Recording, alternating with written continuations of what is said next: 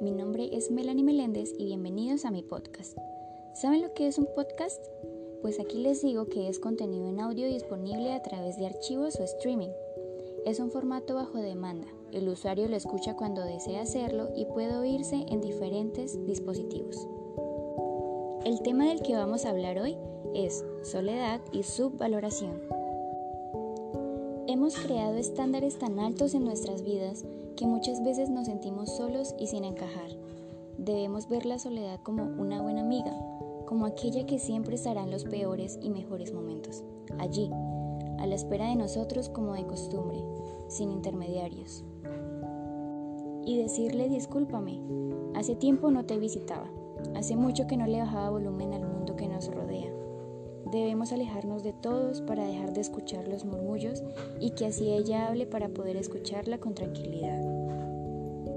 Que en cada oportunidad de estar con ella disfrutarla al máximo, porque perder la soledad es perder la oportunidad de disfrutarnos al máximo. Nos enseñaron a acompañar, pero no a vivir en soledad, y en la soledad fue donde se me coló un sueño imposible por la puerta del quizás, tal como dijo David Javif.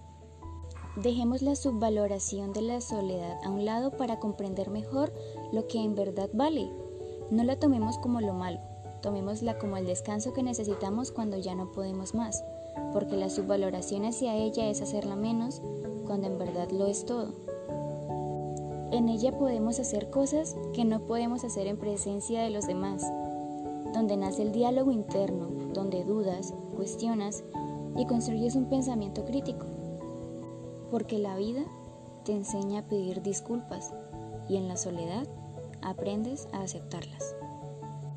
Porque parece que la sociedad está construida para evitar a toda costa la soledad. De ese temor nacieron las expresiones, te vas a quedar solo. Y no, no es un lugar de nostalgia. ¿Sabes por qué? Porque llega a convertirse en un lugar tan importante y placentero. Pero lastimosamente Muchos viven en la soledad porque el mundo sigue decepcionándolos. Esperan más de otros que de ellos mismos. Y eso no es soledad, es desolación. ¿Saben? Es mucho mejor aprender en ella y aceptarla cada vez que llegue a tu casa para quedarse un buen rato. Ríe en ella, baila en ella, aprende en ella, avanza en ella, pero nunca la rechaces ya que traerá paz y tranquilidad en el momento en que más la necesites. Esto ha sido todo por el podcast de hoy. Espero que les haya gustado.